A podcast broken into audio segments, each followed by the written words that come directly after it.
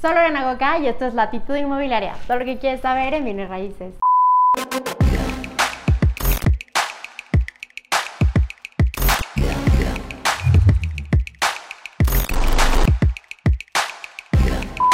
Hello, como lo pueden ver en el título de este video, hoy vamos a platicar acerca de una de las zonas más icónicas en Ciudad de México, que es ahora el Nuevo Polanco, también llamado Expansión Granada, donde podemos encontrar muchísimos iconos de esta ciudad, como puede ser el Museo Sumaya, también el Museo Jumex y muchos centros de entretenimiento, por eso se ha convertido en una zona favorita para vivir.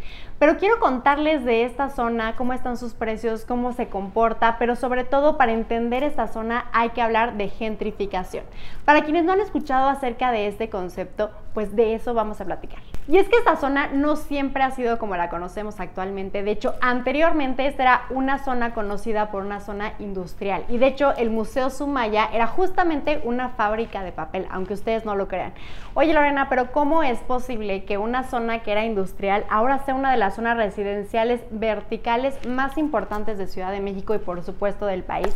Y todo esto es posible gracias al concepto de gentrificación, como ya lo mencioné, que es la rehabilitación urbana y social de una zona, que es lo que sucede en Nuevo Polanco. ¿Cómo sucede que una zona pueda tener tanta plusvalía e ir desde una zona industrial a una zona residencial vertical de las más importantes de toda la ciudad y de todo el país? Bueno, esto sucede mediante detonadores. En este caso, el detonador principal es Carlos Slim, que estoy segura que todos lo conocen. Uno de sus proyectos más importantes dentro de esta zona es Carso, que es un un desarrollo de esos mixtos donde hay oficinas, hay locales comerciales, hay departamentos. Carso justamente viene de Carlos y So de Sumaya, que es su, esposa, en paz descanse. De ahí viene el nombre de Carso. También Sumaya, el museo que está en honor a su esposa, donde hay más de 16 mil obras.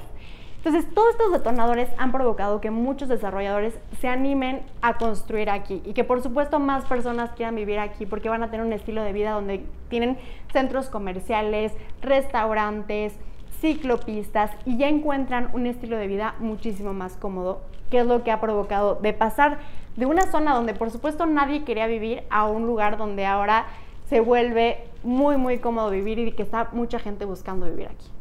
De acuerdo a la información más reciente de propiedades.com, las estadísticas de esta zona son las siguientes. El precio medio es de 6.443.480. La mediana de metros cuadrados de construcción es de 162. La mediana del precio por metro cuadrado de construcción es de 39.775. Espero que te haya quedado claro ¿A qué me refiero con gentrificación? Estoy segura que te vinieron a la mente muchísimos lugares, ciudades o zonas que se han detonado por medio de otros desarrollos. Quisieras que te platicara de alguno más, déjamelo en los comentarios. Y también si crees que me faltó algún dato importante de Nuevo Polanco, también déjamelo en los comentarios. No olvides seguirme en redes sociales y nos vemos en el próximo video.